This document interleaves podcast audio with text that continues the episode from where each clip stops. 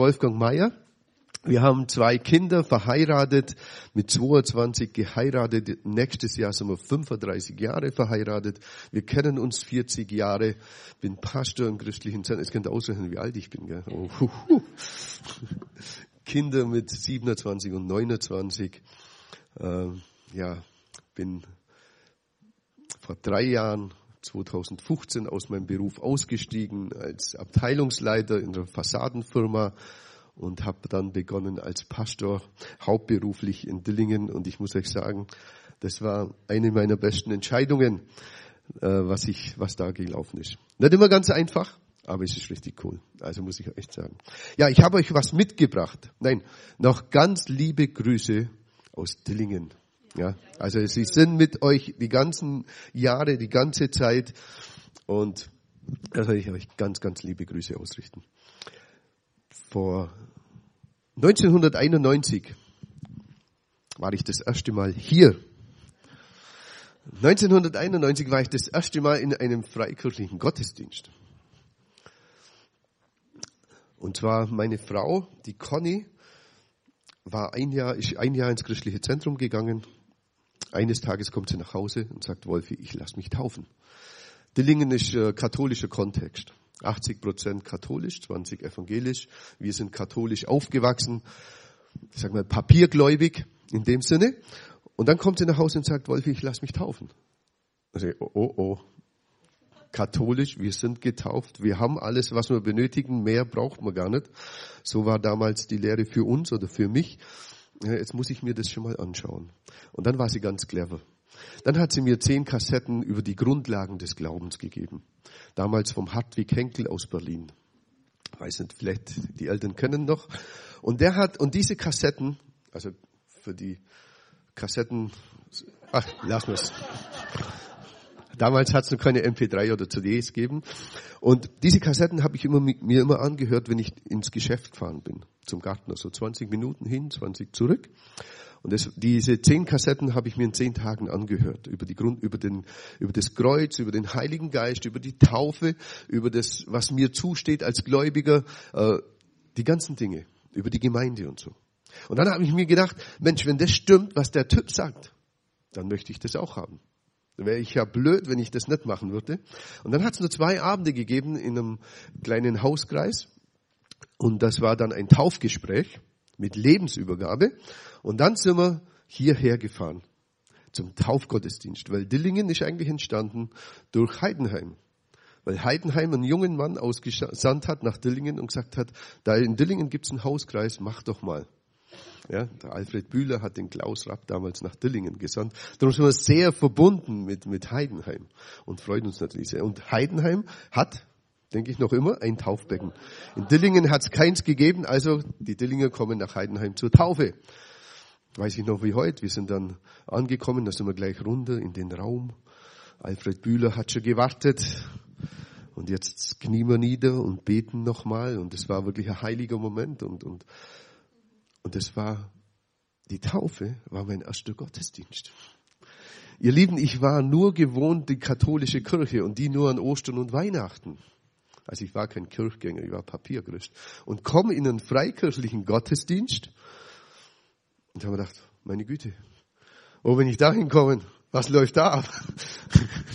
okay, dann haben wir uns taufen lassen hier in dem Taufbecken und das war absolut mein erster Gottesdienst. Also wir sind stark verbunden mit Heidenheim. Und dann haben wir uns Folgendes überlegt, die Conny und ich, wir haben dann gesagt, okay, wir gehen jetzt ab diesem Sonntag, jeden Sonntag mit unseren Kindern in den Gottesdienst nach Dillingen. Und ich sage euch eins, es hat unser Leben total verändert. Was daraus entstanden ist, hätte ich nie erwartet, dass ich irgendwann mal hier stehe und euch diese Geschichte weitergeben darf. Es ist wirklich genial, was Gott macht. Und wow, schön hier zu sein. Ich habe vorhin schon gesagt, es ist fast wie nach Hause kommen. so viel freudige äh, Begrüßungen und so und es, es ist wirklich schön. So, was ich euch heute mitgebracht habe, äh, heute geht es um Fake News. Und so die Überschrift Fake News und denn das wirkliche Leben ist nicht perfekt. Und überall ist ja die Rede von diesen Fake News. Ja. Im Internet werden Dinge behauptet, die kein Gramm an Wahrheit enthalten. Äh, zum Beispiel im US-Wahlkampf damals hat es geheißen, der Papst würde den Donald Trump unterstützen, ganz fett in den Nachrichten, in den Schlagzeilen im Internet. Oder 2017 hat es geheißen über die Merkel, sie hofft auf 12 Millionen äh, Einwanderer. Sie hofft darauf, war der, von der österreichischen Zeitung veröffentlicht worden. Und in kürzester Zeit ver, äh, verbreiten sich die Neuigkeiten millionenfach. Ja. Und es ist gar nicht so leicht zu beurteilen, was stimmt jetzt und was stimmt nicht. Ja? Denn im Internet stehen so Meldungen aus seriösen Quellen gleich neben den allen möglichen. Und das ist richtig schwierig. Als Fake News werden manipulativ verbreitete vorgetäuschte Nachrichten oder Falschmeldungen oder Unwahrheiten bezeichnet, die sich im Internet oder halt in sozialen Netzwerken verbreiten. Aber zunehmend werden Fake News auch als so politisches Schlagwort genannt. Ja? Und der US-Präsident sagt ja immer wieder, I'm telling you the truth. Ich sage dir die Wahrheit. Ja, dieses Blatt Papier ist schwarz. Da kannst du sagen, was du möchtest. Ja, ich weiß es. Ich war im Geschäft, wo es nur schwarzes Papier gibt und dieses Papier so ähnlich. Ja, äh, das Neueste, was er von sich äh, äh, verlauten hat lassen, äh, war bei uns in der Zeitung. So make Laubbläser great again. Und äh, er war ja in Kalifornien bei den Waldbränden. Und das war ja richtig übel dieses Jahr. Ja. Und da hat er den Leuten dann mitgeteilt, ihr kennt ja die Geschichte, dass er mit dem norwegischen Präsident gesprochen hat und die haben das Problem gar nicht mit Waldbränden, weil die räumen den Wald immer auf. Da liegt kein Laub, keine Äste, da liegt nichts rum. Und darum brennt da nichts. Das hatte Trump original. Das sind keine Fake News, das ist original, das, was er gesagt hat. Und wenn er in sozialen Netzwerken unterwegs seid oder ein bisschen googelt, ja, dann wird ihr da erkennen, was die Norweger draus machen. Das heißt, es ist nicht mehr Fake News, es heißt Rake News. Das meint Harke, ja, Harken News oder so. Und das Problem ist, der Präsident glaubt es, was er erzählt. Es ist irre, ja. Er bedenkt aber nicht, dass es in Norwegen nicht so warm oder heiß ist. Er bedenkt auch gar nicht, dass es da viel, viel mehr regnet wie in Kalifornien. Kalifornien regnet es fast nie. Ja, Norwegen ist eher das Wetter wie bei uns oder noch schlimmer. Aber er sagt einfach, hey, bei denen gibt es das nicht, weil die den Wald aufräumen. Wir haben was zu tun, Leute. Okay, so, der Duden hat den Begriff 2017 auch aufgenommen und die Definition ist eine, Mani eine in manipuliert manipulativer Absicht verbreitete Falschmeldung. Manchmal ist auch die Rede von alternativen Fakten. Das ist irre, das Wort, ja. Alternativen, also das, was du meinst, ist ja okay, aber ich habe die alternative Fakte dazu ist das und das. Also irre. Was nicht alles einfällt, ja. Und die werden selbst von dem, der es verbreitet, wirklich geglaubt, ja. Oder tut er wenigstens so, ja. Müssen aber nicht stimmen, das ist ja eigene Wahrheit. Also so Falschmeldung Unwahrheit, was vorgetäuscht ist. Und jetzt weißt du was? Der Feind arbeitet gegen die Christen mit denselben Mitteln, mit Fake News. Er erzählt dir dasselbe, ja, wenn man so möchte. Er sagt, das Leben könnte für dich doch perfekt sein. Du bist Christ. Bei dir stimmt doch was nicht. Hey, du hast alles, ja? Doch mal ganz ehrlich, das wirkliche Leben ist nicht perfekt. Auch als Christ ist es nicht perfekt. Es ist wirklich so, ja. Vielleicht sagt der, der Feind und verbreitet die Nachricht, hey, schau mal deine Nachbarn an. Die haben alles, bei denen läuft alles. Die, die Kinder, die Arbeit. Doch bei dir bist du überhaupt gesegnet? Der Nachbar ist nicht mal Christ. Und du, schau doch mal dich ein. Das soll ein Segen sein? Hey, weißt du, was ich dir sage? Du brauchst diese coole Kleidung, du brauchst dieses Auto, diesen Job, vielleicht brauchst du eine andere Frau oder andere Kinder oder einen anderen Mann oder was auch immer. Dann könnte dein Leben perfekt sein.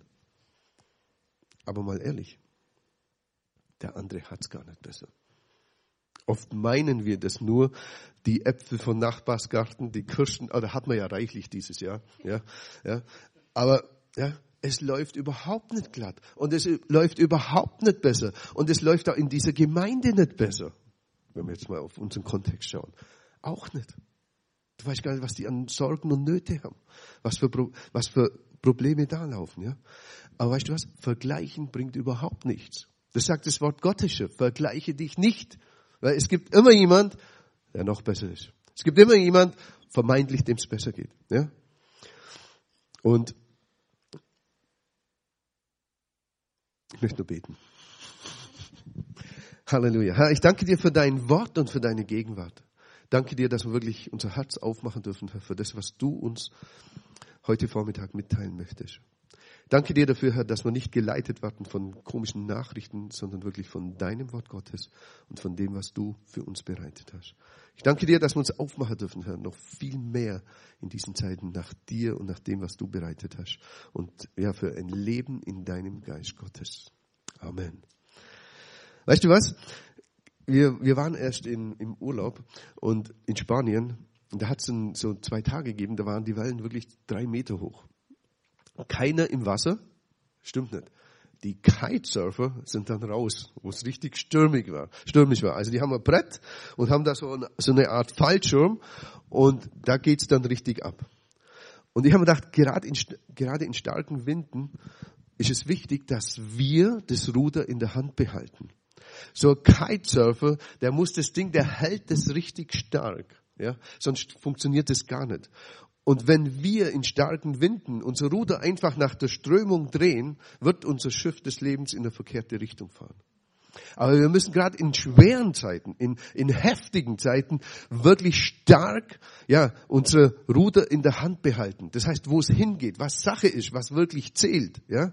Weil, wenn wir dem nachgeben, dann bläst uns der Wind irgendwo hin. Dann bläst uns das Leben irgendwo hin, wo du vielleicht am Schluss gar nicht hin möchtest. Aber das war der einfachere Weg. Einfach mal, ah ja, komm, jetzt gehen wir mal da, in diese Richtung. Aber ich möchte dich ermutigen, behalte dein Ruder in der Hand gerade in starken Winden, in schlechten Zeiten, wenn es nicht so gut läuft. Ja? Wir sprechen dann vielleicht nimmer, nicht mehr Gottes Wort über unser Leben aus, sondern klagen über die Umstände und lehren so unser Herz zu glauben, dass wir unter den Umständen wären, anstatt über den zu stehen. Ihr Lieben, es ist gut zu klagen. Das dürfen wir. Ja, das dürfen wir wirklich. Und wenn es uns dann dürfen wir, das dürfen wir weitergeben. Dann sage ich meiner Frau. Dann sage ich meinen Ältesten. Nicht der Gemeinde. Wir dürfen das. Du darfst abladen. Es ist wichtig, lade ab, aber beim Richtigen. Am besten bei Jesus. Und du darfst ganz offen und ehrlich mit ihm reden, wie es dir geht. Das ist kein Thema. Aber wenn das dann zu einem System in deinem Leben wird, wenn, wenn deine Äußerungen höher stehen wie das Wort Gottes, wie das, was da drin steht, dann wird es zum Problem für dein Leben. Ja? So, so, es ist wichtig, auch in starken Winden, in schlechten Umständen, wirklich das Ruder in der Hand zu halten. Das heißt, das Wort Gottes auszusprechen über dein Leben. Und das Wort Gottes zu leben.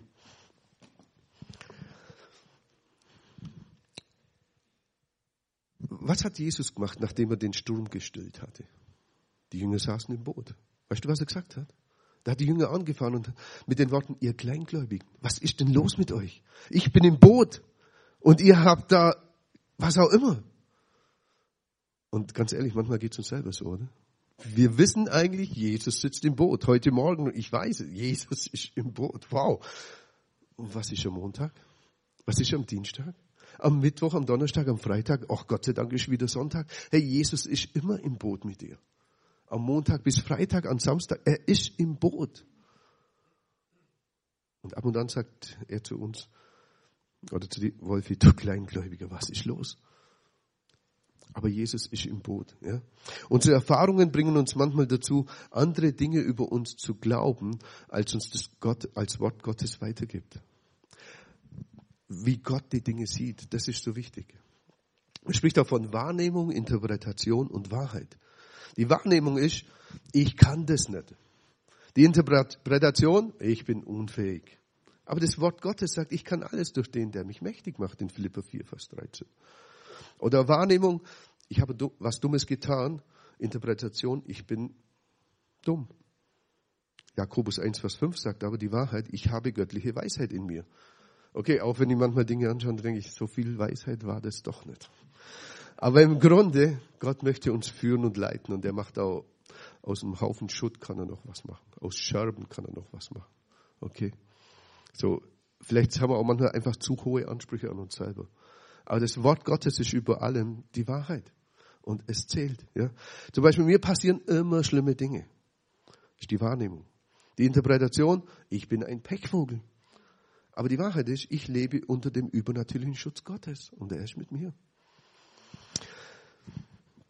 Früher als kleiner Knirps haben wir die Oma und Opa, Onkel besucht in Schretzheim. Das ist in Dillingen, äh, so sieben Kilometer weg von dem Stadt, wo ich aufgewachsen bin. Der Tisch schön gedeckt, war immer, wenn dann war Feier, irgendwas Feierliches. Weiße Tischdecke, alles gedeckt, wie man das halt so gemacht hat mit Kaffeegeschirr und Kuchen und Rotwein und was weiß ich, was die Eltern alles getrunken haben und gemacht haben. Wenn einer was am Tisch umgeworfen hat, Gesundheit, wenn einer was am Tisch umgeworfen hat, dann war es ich. Kaffeekanne, frisch gedeckt, ein wunderbarer Tisch, ihr müsst euch vorstellen. Und der Wolfi kommt her und boom. Ein Jahr später habe ich den Eindruck gehabt, die schauen mich alle schon so komisch an. Könnte ja wieder was passieren und tatsächlich ist wieder was passiert. Wer war's? Der Wolfi. Aber es passiert halt mal. Es war ein bisschen eng, man ist ein bisschen quirlig oder keine Ahnung was. Ja, aber das macht was mit dir hey, du bist so dumm, du bist so schusslig und überhaupt, hey, das passiert jedem Mal. Das kann auch passieren. Wenn es chronisch wird, dann, müssen wir, dann kriegst du ein Gespräch mit dem Pastor und dann regeln wir das. Aber in der, das kann passieren. Kein Beinbruch. Don't worry. Es geht weiter. Ja. Aber kennt ihr dieses Gefühl? Immer ich. Oh nein, nicht schon wieder. Ich will da nicht mehr hin. Die schauen alle mich an. Jed stimmt gar nicht. Die schauen dich nicht an. Ja. Das ist unsere, jetzt, das ist unsere Wahrnehmung. Aber es ist nicht so. Ja. Und da gibt es eine Liste, die geht dann immer weiter. Wenn wir glauben, was die Erfahrung uns über uns lernen will, dann lebt man nicht in der Erkenntnis dessen, was Jesus Christus für uns erkauft hat. Und weißt du, was das Schöne ist? Je mehr du mit Gott gehst, je, je mehr wir Zeit mit ihm verbringen, je, desto mehr Erfahrungen machen wir mit dem Wort Gottes. Desto mehr Erfahrungen machen wir mit dem Heiligen Geist. Und sagen, ja, kennen wir schon. Aber der Herr kann das. Er hat das im Griff. Es funktioniert. Vielleicht ein bisschen anders diesmal, aber der Herr kann das. Und es ist so wunderbar, das zu sehen. Weißt du, er ist gekommen in Johannes 10, Vers 10, da steht, er ist gekommen, damit wir das Leben in Fülle haben. Und das ist der Plan Gottes für dich, für dein Leben. Und in ihm sind uns alle Verheißungen zugesprochen. 2. Korinther 1, Vers 20. Das gilt für dein Leben. Wenn ein Handy dabei hast, mach ein Foto von dieser Folie, die ist richtig cool. Ja? Und verschick's an alle. Das gilt ganz persönlich für dich. Damit wir Leben in Fülle haben. Es wünscht, das wünscht sich Gott für dein Leben, für deine Familie, für deine Kinder, für das, wo du drin stehst. Und für dich gelten alle Verheißungen. Wahrnehmung, Interpretation, Wahrheit. Ich möchte in dem leben. Auch wenn mein Leben nicht perfekt ist. Aber das möchte ich leben. In dem möchte ich losziehen. Und das möchte ich erleben. Ja? Weißt du, deine Identität wird nicht bestimmt von den Umständen, sondern von dem, was Gott sagt. Von dem, was Gott sagt. Und das dürfen wir, viele Menschen warten von, von, von den Umständen bestimmt. Aber das ist nicht das Ziel Gottes für dein Leben. Ja? Die Umstände, die, die so eingreifen in dein Leben, die dich fertig machen wollen, die dich leiten wollen in eine Richtung, weil alle dahin laufen. Nein, du du bist Christ, du darfst einen Unterschied machen. Du hast Jesus, du hast einen Heiligen Geist. Ja? Und wenn du Schwierigkeiten hast und diese negativen Dinge denkst, jedoch ein Kind Gottes bist, dann bist du wahrscheinlich dem Lügner auf den Leim gegangen. Und jetzt sind wir wieder bei unseren Fake News. Der Feind, der Teufel ist perfekt in diesen Lügen erzählen. Ist ein Profi. Der hat dafür viel, viel mehr Ahnung wie wir. Ja? Weißt du, du glaubst vielleicht die Lüge des Feindes, die dafür da ist, dass du ja nicht erkennst und ergreifst, welche Vollmacht dir Jesus Christus gegeben hat. In Matthäus 9, Vers 23 heißt, alle Dinge sind möglich dem, der da glaubt. Ja? Dem, der da Jesus Christus glaubt. Ja? Und die Lügen des Feindes oder Lügen des Lebens, er möchte deinen Wirkungsgrad einschränken, um Gottes Plan für dein Leben zu durchkreuzen. Dass du nichts machst. Dass du sagst, ist okay. Ja? Aber Gottes lebendige Wort ist wie eine Waffe gegen diese Form der Angriffe. Es ist ja Angriffswaffe. Das Wort Gottes sagt auch, äh, dass man mit ihr Festungen des Feindes niederreißen werden. Das ist wie ein zweischneidiges Schwert, das ist ein Angriffswort. Es trennt Geist und Seele, aber auch die Wahrheit und die Lüge. Und ja, es kostet. Und ich darf mich darauf stellen und ich, ich darf wirklich dieses Schwert in die Hand nehmen. Das da ist das Wort Gottes.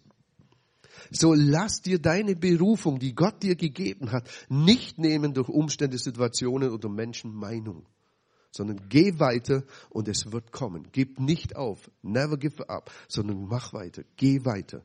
Und ich habe jetzt ein paar so Beispiele, Lügen könnte man es auch nennen. Nummer eins heißt, Gott fordert doch ständig nur etwas von dir, was du nicht erfüllen kannst. Er macht doch nur Druck auf dich. Aber Johannes 1, Vers 12 und Römer 6, Vers 22 sagt, ich bin ein Kind Gottes und er ist mein Vater. Er ist ein besserer Vater, als je ein irdischer Vater es sein könnte. Das ist das Wort Gottes. Und wenn du solche Gedanken in dir hast, dann möchte ich dich bitten, komm zu dem Vaterherz Gottes.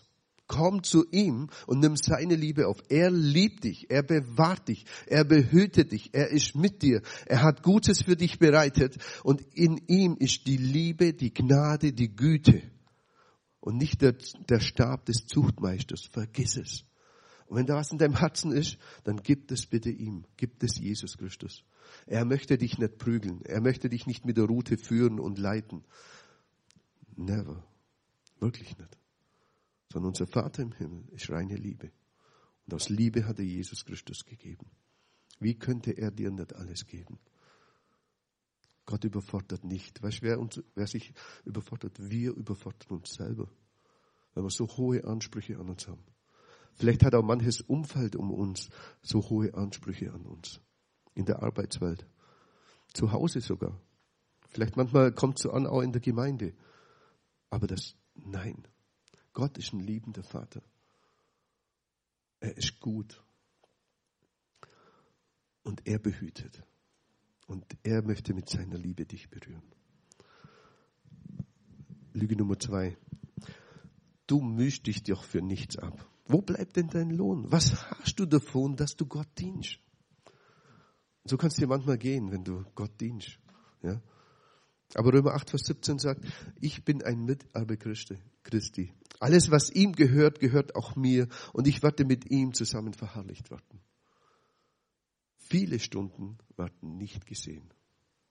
Nicht mal vom Pastor, nicht mal vom Ältesten, von niemand.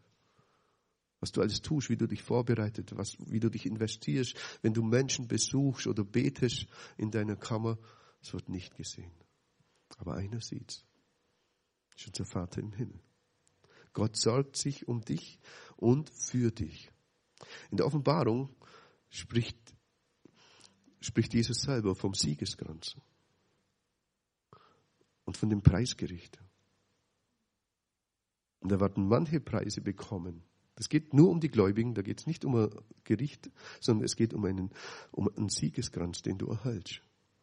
Und Jesus sieht jedes Gebet, er sieht jeden Besuch, er sieht jede Vorbereitung, alles, was du tust, mit reinem Herzen. Alles. Es ist so. Und du wirst diesen Siegeskranz erlangen. Und der Herr möchte dich da wirklich mächtig segnen. Du wirst es sehen in der Offenbarung, wenn das kommt. Halleluja. Gott sorgt sich und ist für dich. Matthäus 6, Vers 33 sagt, trachtet zuerst nach dem Reich Gottes. So wird euch das alles zufallen. Gott wird versorgen. Aber nicht immer so, wie der Wolfi das möchte. Es ist so. Aber der Herr hat mich noch nie hängen lassen und er hat mich versorgt. Ja, also da, da geht nichts drüber. Aber vielleicht haben wir manchmal da auch wieder so hohe Ansprüche. Ja, du weißt doch, ich brauche noch und überhaupt und sowieso. Aber der Herr versorgt. Seitdem, in dem kannst du sicher sein. Nummer drei. Du bist den ganzen Tag alleine unterwegs, außer am Sonntag. Was willst du schon vollbringen? Das Wort Gottes sagt in Johannes 14, 23, 15, 14 bis 15, Jesus ist mein Freund. Ein Freund steht einem immer bei, mit Rat und Tat und Nähe. Jesus und Gott, der Vater, haben Wohnung in dir genommen. Wo ich bin, ist Reich Gottes, ist Gottes ganze Schöpfungsenergie und Kreativität. Blödsinn. Natürlich ist am Sonntag echt cool, Gott anzubeten und hier zu sein und von ihm zu empfangen. Wir haben es ja vorhin schon gesagt, gehabt, was ist dann die, die ganze Woche über. Aber Gott ist immer in dir. Er ist immer mit dir. Egal wie du dich fühlst oder nicht fühlst. Oft haben wir diese Realität nicht in uns. Aber Gott ist hier. Ja? Wenn wir ihn anbeten, wir können jederzeit kannst in seine Gegenwart kommen, seine Liebe aufnehmen. Du hast ständig Zugang zu ihm. So nimm das auf, nimm das mit. Es ist, du hast ständigen Zugang zum Schöpfer, zu allem. Die ganze Zeit. Nummer vier, du wirst im Reich Gottes nicht wirklich gebraucht. Es geht auch ohne dich. Es gibt auch genügend andere. 1. Petrus 2, Vers 5 sagt und Offenbarung 1, Vers 6, 1 bis 6, zu ihm kommen als zu einem lebendigen Stein, von Menschen zwar verworfen, aber bei Gott auserwählt, kostbar. Lasst euch auch selbst als lebendige Steine aufbauen und einbauen, als ein geistliches Haus, ein heiliges Priestertum, um geistliche Schlachtopfer darzubringen. Gott hochwillkommen durch Jesus Christus. Lass dich einbauen in das Reich Gottes. Wenn du nicht tust, fehlt es. Es ist so. Und wenn wir nochmal zurückgehen zum Siegeskranz. Du kannst auch so, so einen Teil von dem Siegeskranz verlieren. Wenn du das nicht gibst, was du geben könntest. Da sagt das Wort Gottes ganz klar, dann wird jemand anders diesen Siegeskranz, für die, der für dich bestimmt ist, wird jemand anders bekommen. Wir haben die letzten Wochen uns über die Offenbarung und Endzeit unterhalten und darum ist das so präsent noch bei mir. Aber investiere dich in dem, was Gott dir gegeben hat. So wichtig. Du wirst benötigt und du wirst gebraucht hier und heute genau da, wo du stehst. Ja? So ein lebendiger Stein im Tempel meines Gottes, ein König und Priester. Du hast Würde bei Gott und diese Würde kann dir niemand nehmen, ganz egal, welches Bild andere von dir haben. So investiere dich. Du, das wird dich persönlich auch segnen, wenn du gibst. Und sei er Segen. Nummer fünf. Da steht, du bist mir schutzlos ausgeliefert. Diese Welt gehört nach wie vor mir. Was möchtest du eigentlich so quasi? Aus Johannes 5, Vers 18 steht, Christus bewahrt mich und du kannst mich nicht antasten. Ich bin ein auserwähltes Heiligtum. Ich habe jederzeit Zugang zu seinem Thronsaal, wohingegen du draußen bleiben musst. Es gibt Bereiche, da kann der Feind gar nicht mit. Da hat er keine Möglichkeit und keine Chance. Jesus kommt wieder als Richter und er wird richten. Und wenn du in die Offenbarung schaust, du weißt, wer der Sieger ist. Er regiert jetzt, äh, er regiert in alle Ewigkeit und der Feind wird vernichtet. Jetzt dürfen wir noch kämpfen und werden kämpfen, aber wir haben schon Teilsieg errungen. Aber Jesus Christus kommt wieder. So, er bewahrt dich und er wird, der Feind kann dich nicht antasten. Nummer sechs. Diese Krankheit, diesen Schmerz musst du tragen. Sie ist dein Schicksal. Trage sie mit Würde und klage nicht. Johannes 10, Vers 10 sagt was ganz anderes. Römer 8, Vers 11 auch. Ich soll und werde das Leben in Fülle haben. Krankheit ist nie göttlichen Ursprungs. Ja? Gott belebt, macht neu und stellt wieder her. Krankheit kommt nicht von Gott. Ja? Ernste Warnung, Jeremia 23 steht, lasst des Herrn auch mein, also lasst des Herrn auch mein Kreuz. Kreuz ist nicht Krankheit, sondern die Ablehnung der Welt, wie Jesus zu ertragen hatte. Wir dürfen anders sein. Dieses, dieses Kreuz ist nicht die Krankheit, die wir tragen, sondern dieses Kreuz ist die Ablehnung der Welt, wie Jesus sie ertragen musste. In Jesaja 53, Vers 4 steht, er trug unsere Krankheit und auch unseren Schmerz. Das brauchst du nicht tragen. Ja, aber das ist eine Last, das hat mir Gott gegeben. Das ist mein Last, meine Last. Das ist das, was Gott von mir möchte. Blödsinn, das will er überhaupt nicht. Überhaupt nicht. Aber manche Dinge lässt Gott einfach auch zu. Ich kann dir nicht mal sagen, warum. Ja. Es ist so. Aber wie gehen wir damit um? Und ich bitte dich, nimm das nicht als deine Last an, sondern die Last, er trug unsere Krankheiten. Er ist es, der die Last getragen hat. So, Nummer sieben. Gott ist so weit weg von dir, du wirst ihm doch nie nahe sein können. Aus Korinther 3, 16 und 6, 18 sagt, der Geist Gottes wohnt in mir und ich bin eins mit ihm. Eins mit der größten Kraft, mit der reinsten Kraft, die es im Universum gibt. Johannes 15, Vers 15 sagt, ich nenne euch Freunde, keine Knechte. Johannes 3, Vers 17. Gott hat seinen Sohn gesandt, um die Welt zu retten, nicht um sie zu richten. Gott ist so nahe und er möchte so nahe bei dir sein. Offenbarung 3 kennen wir, wo Gott vor der Tür steht. Und er steht vor jeder Herzenstür, klopft an und wartet nur, bis du aufmachst. Jeden Tag, jeden Moment, jede Zeit. Er steht vor der Tür und wartet, bis du die Tür öffnest. Und Gott kommt rein. Und ich wünsche mir so sehr, dass du das erfahren kannst. Diese Nähe zu Gott. Aber es geht halt nicht um 20.15 Uhr heute Abend beim Tatort, sondern dann eher in der Ruhe und Stille mit ihm. Und ich werde dir versprechen, er kommt. Aber wobei, Tatort ist auch nicht ganz schlecht. Keine, ja, keine Last, sei frei. Ja, wenn es dir gut tut, dann tut es dir gut. Oder was auch immer kommt, ich habe keine Ahnung. Ja, weißt du was? Es geht um das, dass wir auch einen Raum schaffen, dass Gott hineinwirken kann in dein Leben. Und er steht von, vor der Tür und möchte wirklich hineintreten in dein Leben. Es ist wirklich so. So, Blicke auf Gottes Zusagen. Was sollen wir machen, wenn uns schlimme Dinge passieren? Passieren euch denn keine schlimmen Dinge? Ist in eurem Umfeld denn niemand krank? Habt ihr denn nie mit Probleme mit anderen Menschen, mit Kollegen, mit Chefs? Ärgert euch das denn nicht, wenn ihr beim Autofahren geschnitten wartet oder der Parkplatz vor der Nase wegkommt? Wie soll ich denn dann reagieren, um das Ruder in der Hand zu halten? Wohin lenke ich dann mein Schiff im Sturm? Wie reagiere ich? Wie gehe ich damit um?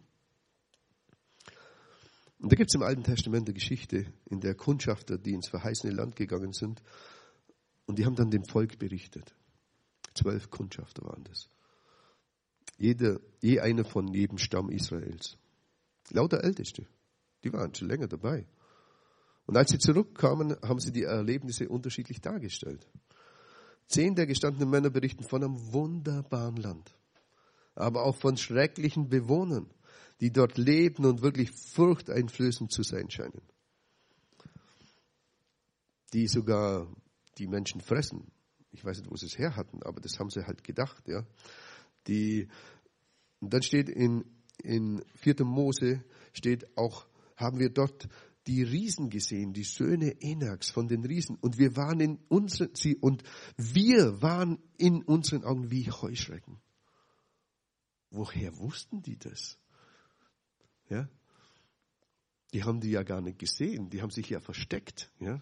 Aber nur weil sie diesen, diese vermeintlichen Riesen angesehen haben, haben sie gedacht, wir waren wie Heuschrecken, die hätten uns zertreten können.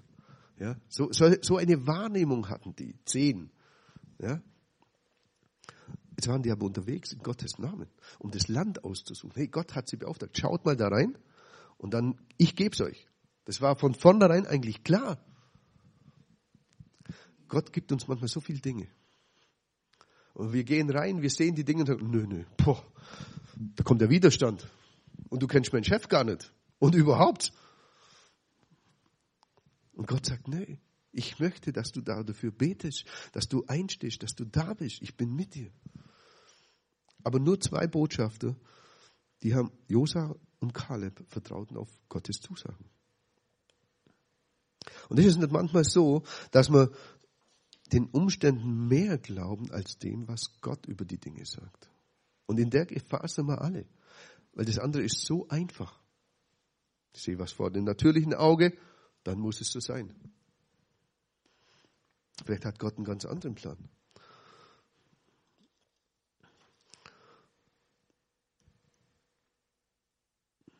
Und so bauen wir selbst Gedankenfestungen auf, die uns an der Erkenntnis der Wahrheit im Sinne von Gottes Wort wirklich hindern. Es sind Lügen des Feindes oder Festlegungen, die wir in unserem Leben aufgrund von Erfahrungen getroffen haben. Je länger du mit Gott gehst, desto besser und anders werden die Erfahrungen. Aber irgendwann müssen wir beginnen, mit dies, mit die hinwegzuschauen und wirklich im Wort Gottes vertrauen. In 2. Korinther 10 lesen wir, denn die Waffen unseres Kampfes sind nicht fleischlich, sondern mächtig im Dienst Gottes, Festungen zu zerstören. Wir zerstören damit Gedanken und alles Hohe, das sich erhebt gegen die Erkenntnis Gottes und nehmen gefangen alles Denken in den Gehorsam gegen Christus. Das Thema ist, wie kann ich jetzt solche Festungen in meinem Leben finden? Wie kann ich solche Lügen des Feindes finden? Jemand hat mal gesagt, jeder Bereich unseres Lebens, der nicht mit Hoffnung erfüllt ist, der nicht von Hoffnung strahlt, ist ein Bereich, in dem wir der Lüge glauben. Das macht fast Sinn. Ich denke, das macht Sinn, ja? Jeder Bereich unseres Lebens, der nicht von Hoffnung strahlt, ist ein Bereich, in dem wir eine Lüge glauben. So erkennen negative oder hoffnungslose Gefühle als Hinweis auf so eine Lüge. Also eine Lüge findet man also, wenn man Bereiche im Leben erkennt, die nicht voller Hoffnung sind. Das heißt nicht, dass ich jetzt jeden Tag wie ein Smiley rumlaufe, sondern dass ich weiß, dass Gott in der Situation ist. Dass ich weiß, Gott kann in diese Situation hineinhandeln, auch wenn die Umstände ganz anders aussehen. Und das nennt man dann Hoffnung. Ja? Weißt du, Bibelwissen ist nicht gleich wie Wahrheit glauben. Wir können alles über die Bibel wissen und dennoch nicht glauben. Leute können wunderbar Bibelverse zitieren, die ganze Bibel rauf und runter. Die glauben es aber nicht. Du siehst keinen Unterschied zum Leben. Wenn eine Wahrheit aus dem Kopf ins Herz kommt, dann wird man im Inneren erneuert und echte Veränderung findet statt. Und darum ist es so wichtig, sich mit der Wahrheit Gottes und mit seinen Verheißungen auseinandersetzen. Weißt du was? Wir sollten eigentlich neue Festungen der Hoffnung errichten. Nicht nur alte zerstören, alte Gedankenmuster, alte Gedankengebäude, sondern neue aufbauen in unserem Leben. Das ist doch der Punkt, ja? Festungen des Unglaubens gefangen nehmen und neue Festungen des Glaubens dürfen wir aufbauen. Und das ist eine Riesenherausforderung. Aber ich sage dir was, es funktioniert. Halleluja. Wir dürfen bloß mal beginnen. Ich möchte bitten, dass du nach vorne kommst. In Lukas 4 steht, der Geist des Herrn ist auf mir, weil er mich gesalbt hat, zu verkündigen das Evangelium den Armen. Er hat mich gesandt, zu predigen den Gefangenen, dass sie frei sein sollen, und den Blinden, dass sie sehen sollen, und den Zerschlagenen, dass sie frei und ledig sein sollen, zu verkündigen das Gnadenjahr des Herrn. Weißt du was? Wir sind auch gesandt, das zu uns selber zu predigen. Zu uns selber. Nicht nur, wir haben oft so den Blick für die anderen. Aber du bist auch dazu da, das Evangelium zu verkündigen. Dir selber, die gute Nachricht, dir selber. Oft ist es so einfach, dem anderen was zu erzählen, so und so. Aber auch für dich gilt diese gute Nachricht. Jesus liebt dich, er ist mit dir. Er hat deine Sünden am Kreuz getragen, ganz persönlich für dich. Und das darfst du für dich selber in Anspruch nehmen. Du darfst sogar dir selber predigen, ja, dass du frei wirst. Wir sollen nicht, nicht nur anderen durch diese gute Botschaft Hoffnung schenken, sondern uns selber. Diese gute Nachricht gilt für dich. Und sogar als allererstes Mal für dich, dass du in dem leben darfst, was Gott für dich hat. Und dann gehe ich hinaus und erzähle es allen anderen. Aber es gilt für dich. Und weißt du was, du kannst nur weitergeben, was du selber hast. Und manchmal geben wir Dinge weiter, aber das ist, nennt man dann Gnade, wo unser Herz so bewegt ist und ich doch die gute Nachricht weiterbringe, obwohl ich es noch nicht so habe. Das ist okay, das ist Gnade. Da führt dich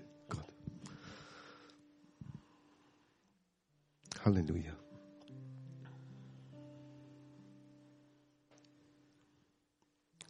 Weißt du, die Lügen des Feindes, sie sind nicht belastbar. Sie sind auf Sand gebaut. Und wenn der Sturm kommt, dann bleibt bloß das stehen, was auf dem Felsen gebaut ist. Preis den Herrn, dass wir wirklich auf ihn bauen. Komm, lasst uns zusammen aufstehen. Ich möchte für euch beten. Halleluja.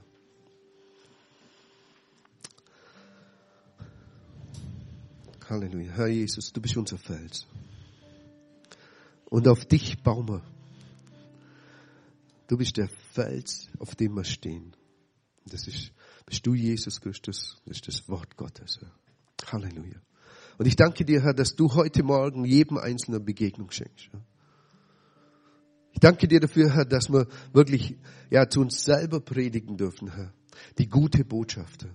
Das Gute, was du bereitet hast für uns, Herr. Ich danke dir dafür, Herr, dass wir da hineinkommen noch viel mehr, Herr. Herr, und dass du ein Verlangen schenkst nach mehr von dir, nach deiner Gegenwart, Herr. Herr, dass wir diesen Fake News wirklich widerstehen können und erkennen dürfen, Herr was du bereitet hast und wo du stehst, Herr. Halleluja. Ich danke dir dafür, Herr. Herr, dass wir wirklich deinem Evangelium glauben dürfen, Herr. Dass wir glauben dürfen, dass du uns liebst und dass du nie aufhörst, uns zu lieben, Herr. Halleluja. Und es ist unabhängig von dem, wie es uns geht, wo wir stehen. Herr, zeig uns heute Morgen deine Sichtweisen, Herr, und auch deine Autorität, die du hast für Umstände in unserem Leben, Herr. Und ja, das Leben ist nicht perfekt. Aber wir wissen, dass du da bist, Herr.